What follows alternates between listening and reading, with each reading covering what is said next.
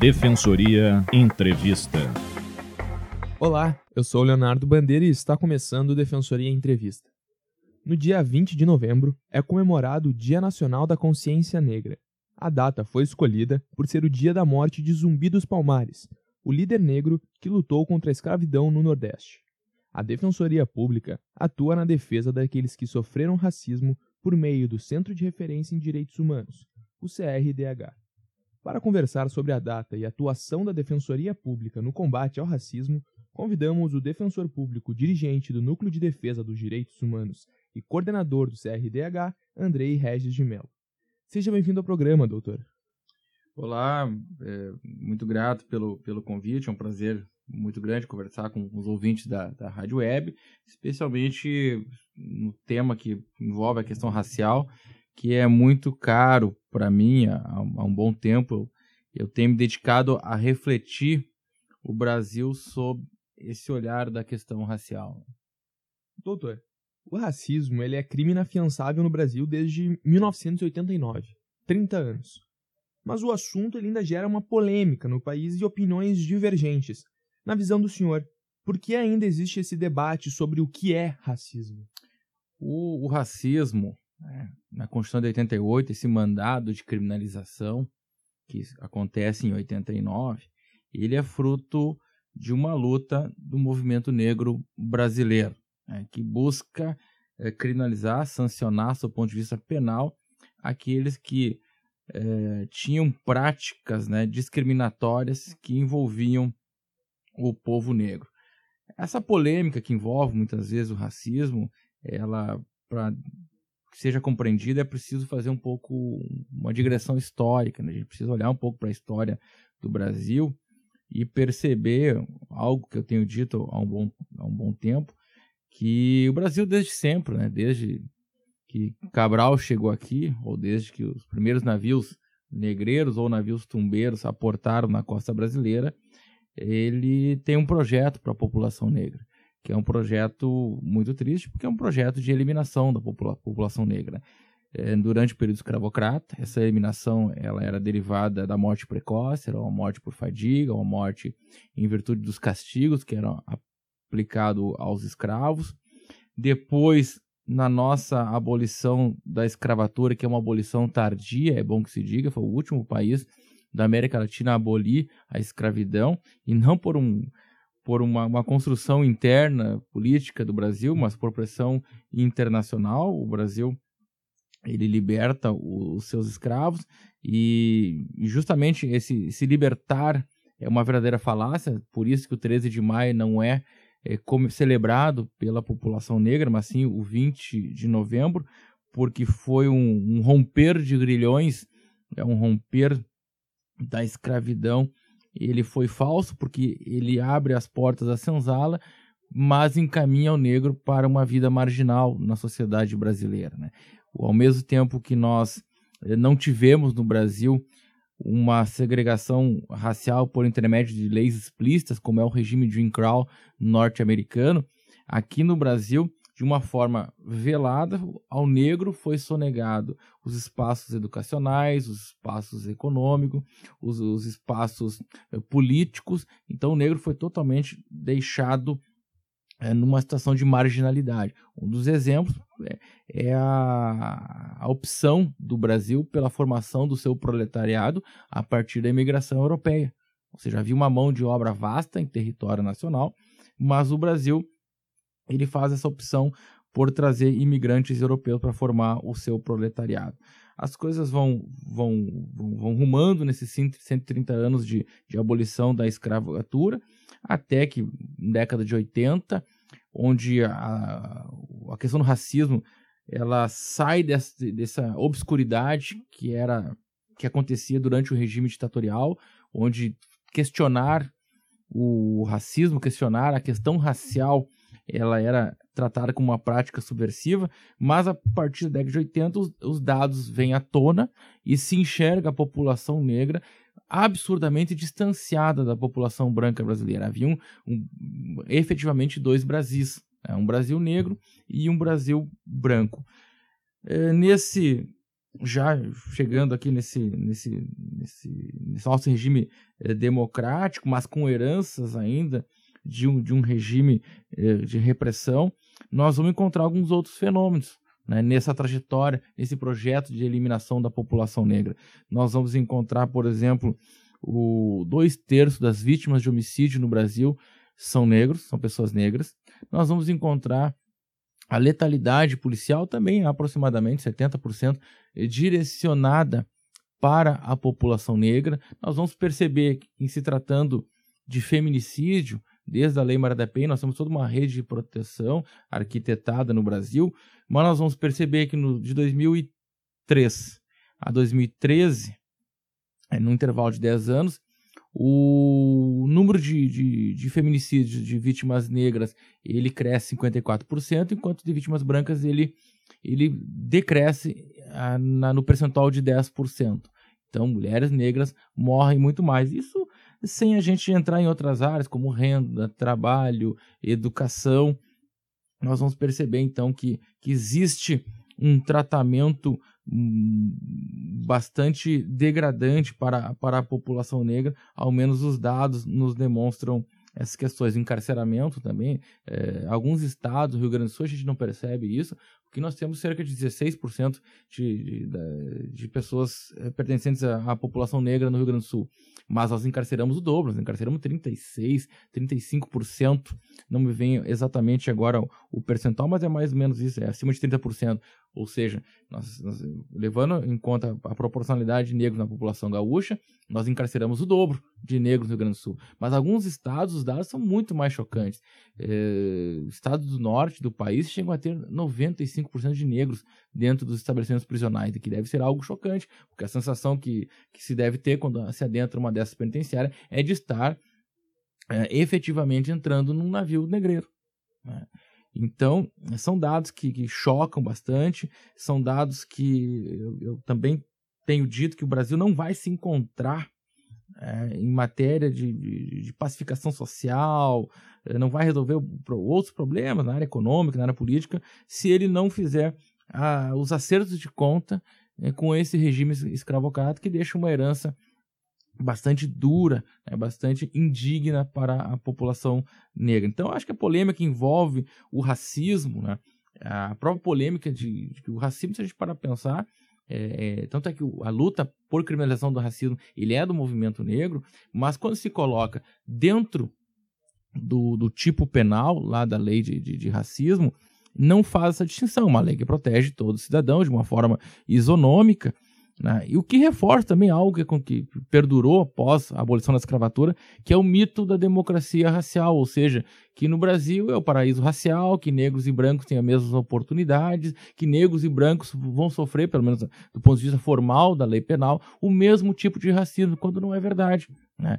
É, acho que é o Franz Fanon, é um psicanalista, se não me engano, dominicano, ele diz o seguinte, né, que o negro ao sair de casa, ao primeiro olhar branco, ele sente o peso da pele. Ah, então, a discriminação ela é silenciosa, a discriminação muitas vezes ela é explícita na forma verbal, as, e é pela, pela, pela, pelas algemas que são colocadas pelo nosso aparelho repressivo penal. Então, são inúmeros dados aqui que, nesse 20 de novembro, nos fazem refletir sobre essa luta de zumbi, né, que foi uma luta de resistência, uma luta em busca de direitos lá no século XV no Brasil. E doutor, com esses dados que o senhor nos trouxe, é possível afirmar que hoje existe racismo no Brasil e se existe, qual tipo de racismo é? Se é um racismo histórico, se é um racismo classicista, se é um uhum. racismo institucional? O racismo, ele habita todo o espaço da nossa sociedade.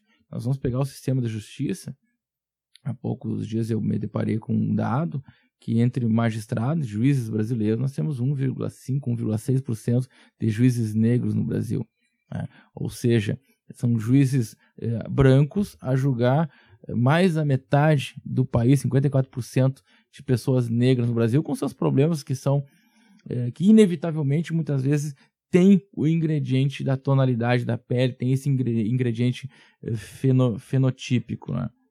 Então, é o racismo institucional, a gente, ele, claro que ele, é uma, ele acontece de uma forma mais sutil, mas quando tu adentra em espaços públicos ou espaços privados, onde tu, tu, tu vai ascendendo nessa pirâmide social, tu vai perceber que esse espaço ele vai embranquecendo. É assim na televisão, é assim no, no, funcionalismo público, é assim no, na, nas universidades, é assim no, no sistema é, privado. Então o racismo ele tá, ele se encontra né, em todas as os espaços sociais. É, só para ter uma, uma, ideia, essa questão como é dramática, essa questão do racismo. Eu lembro que tem uma obra chamada O Drama Racial das Crianças Brasileiras, onde se faz perguntas para as crianças do ensino fundamental é, quem elas enxergavam como criminoso, é como ladrão. Foi a pergunta é, mais é, precisamente feita para, para as crianças. E as crianças, é, de uma forma majoritária, apontavam ah, o bonequinho negro como sendo aquele que era considerado o ladrão. Então vejo essa construção social, né, ela passa pela cor da pele, o que me, me obriga a dizer novamente que é algo muito dramático e, e esse, esse drama acontece em todos os espaços sociais no Brasil. Doutor, nós estamos falando de um problema social que é oriundo do descobrimento do Brasil. Hoje, quais ações afirmativas estão sendo feitas, seja pelo governo estadual, federal, Quais ações af afirmativas estão sendo feitas para combater o racismo no Brasil? De um pouco mais de uma década para cá, nós presenciamos, né, por exemplo, nas universidades federais, a, as cotas, né, que são ações afirmativas, elas vêm dando um determinado resultado. Saiu agora há pouco que os negros passaram a ser a maioria nas universidades públicas, se eu não estou equivocado, que o recorte era só das universidades públicas é, públicas, né? mas ainda assim, eu, se a gente olhar a distribuição de riqueza no Brasil, os negros estão muito aquém é, da população da população branca, né?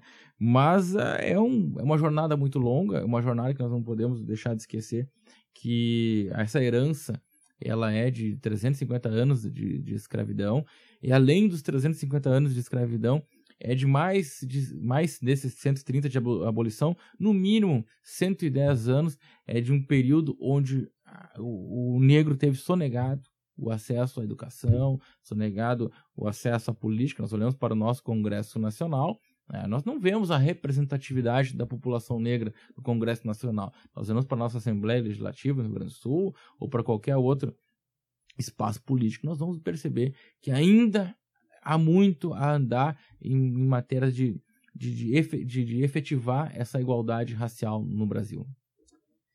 E, doutor, o senhor me permite fazer um adendo para nós conversarmos sobre essas questões de cotas raciais, claro. que é um assunto polêmico em uhum. universidades.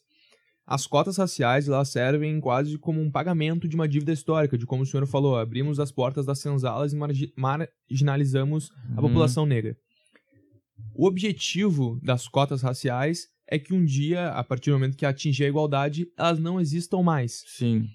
O, talvez a, o correto a se fazer não teria sido investir nas, nas escolas base da formação educacional para que essa igualdade seja desde o início?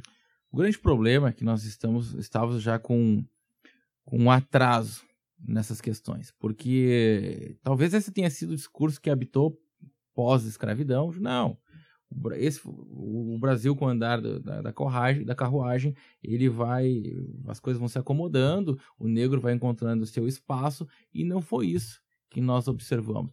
Então essa mudança pelo, pelo andar de cima, pelo menos do ponto de vista educacional, ela antecipa.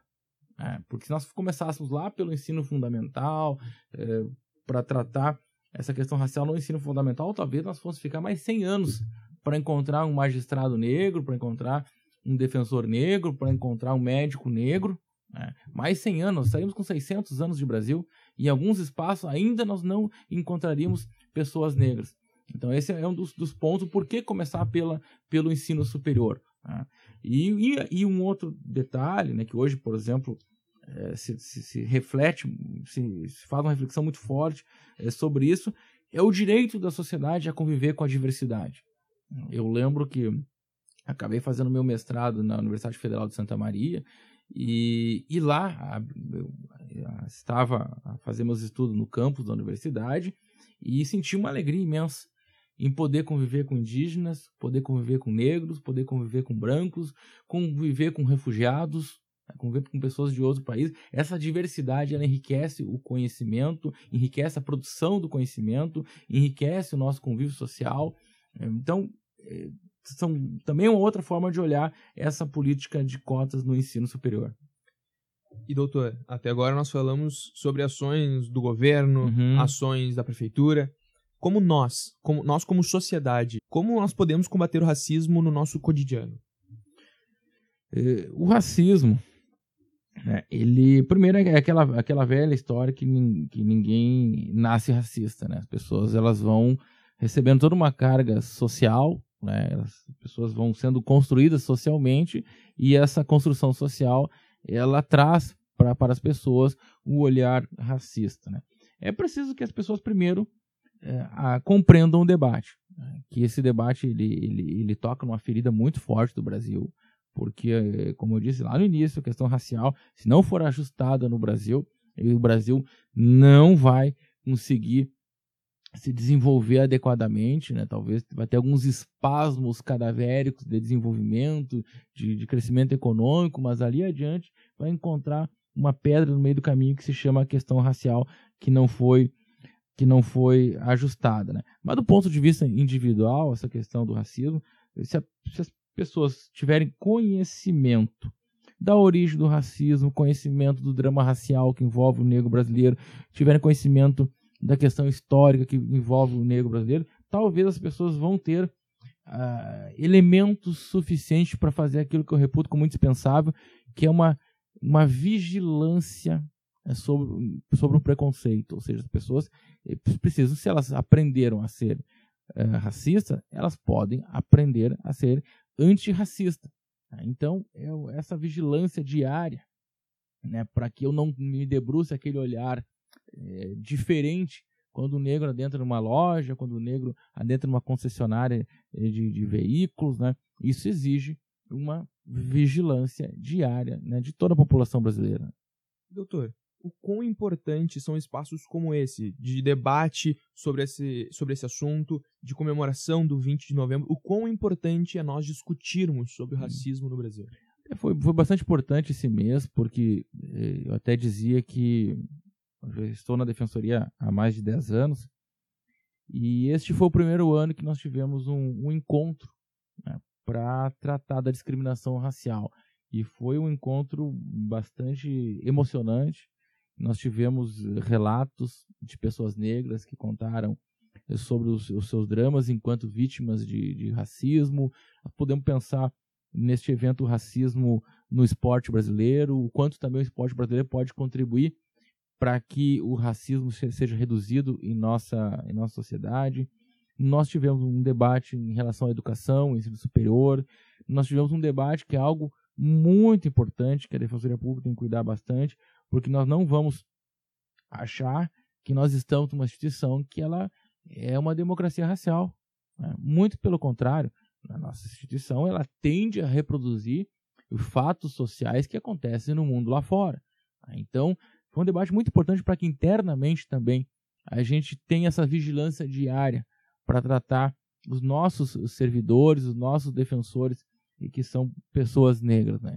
Então foi um debate bastante importante e um debate histórico, porque nesse, dos 25 anos de Defensoria Pública, talvez, talvez não, certamente foi a primeira vez que a instituição se reuniu e concedeu esse espaço para fazer esse debate sobre, sobre a questão racial. Então, a Defensoria, nesse mês, ela, ela, ela teve uns espaços maiores que, que em outros momentos. Né? Esse debate aqui na, na rádio web ele é importantíssimo, porque ele, ele tem o, o, seu alcance, ele fomenta o debate, ele permite que as pessoas façam reflexões, ele permite que as pessoas discordem, né? porque a, a, o meu posicionamento sobre a questão racial ele pode eh, estar equivocado, pode ser superado por um outro argumento, mas é um, são, são diálogos que permitem que a sociedade brasileira, que a Defensoria Pública, os nossos ouvintes, eles possam refletir, né? possam daqui para frente pensar é, esse racismo estrutural que habita a nossa sociedade brasileira. E, doutor, nesse encontro que o senhor comentou, foi lançada a cartilha Direitos Humanos e o Combate ao Racismo. Uhum. E dentro dessa cartilha é apresentado algumas expressões históricas que refletem o racismo. Uhum. Que expressões são essas, doutor?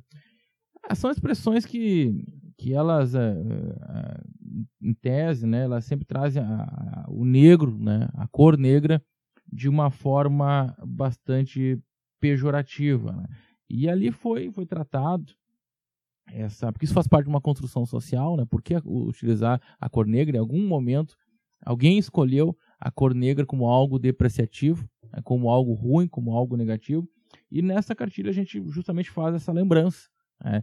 junta inúmeras expressões para que a para que os leitores dessa cartilha, que as pessoas que vão, vão se deparar, que vão manusear a nossa cartilha, elas possam se dar conta né, do quanto isso está é, enraizado no nosso dia a dia e quanto isso é um, é um, um grande somatório né, que deságua lá naquele caudaloso rio que se chama racismo.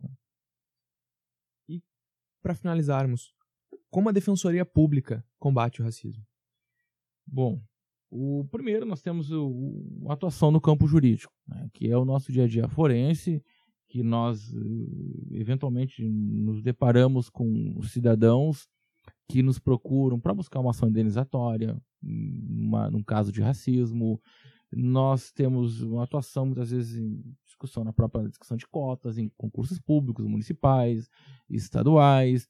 Nós temos a atuação é, também, aí saindo um pouquinho do campo jurídico, essa atuação, que é o exemplo da cartilha, uma atuação mais pedagógica, uma atuação que já sai do, desse campo jurídico, mas vai para um outro campo, um campo do embate político, né, tratar o racismo não somente como uma categoria jurídica, mas tratar o racismo como uma categoria sociológica, e aí pega todos os campos, pega trabalho, pega renda, pega cidadania, é, pega a questão da, da, da violência policial, então, a é, questão da letalidade policial, então, eh, a Defensoria Pública ela está inserida né, nessa, nessa grande missão constitucional que é de proteção aos direitos humanos, em ter um trabalho diário dedicado a reduzir, né, ou, ou, quem sabe um dia, né, certamente não estarei mais nesse plano terrestre, mas quem sabe um dia eliminar esse, essa agressão eh, tão dolorida que é, que é o racismo. Né? A gente conversa é, entre pessoas negras e, e, muitas vezes a gente relembra fatos, né, de que vão desde a nossa infância, né, o quanto machuca, o quanto essa ferida ela permanece aberta para o resto da, da, da, das vidas, né, do, do, do, povo negro, né, que são os atos de racismo que, que são é, que fazem parte muitas vezes até do nosso cotidiano, algumas vezes mais de forma mais velada, na maioria das vezes de forma mais velada, mas algumas vezes de forma mais explícita, mas independente de, de uma ou de outra, elas sempre machucam essa, essa população negra. Muito obrigado pela presença, defensor público dirigente do Núcleo de Defesa dos Direitos Humanos e coordenador do CRDH, Andrei Regis de Mello. O programa Defensoria Entrevista fica por aqui. Todas as quintas-feiras conversamos com defensores públicos e convidados para discutir temas de interesse da sociedade gaúcha.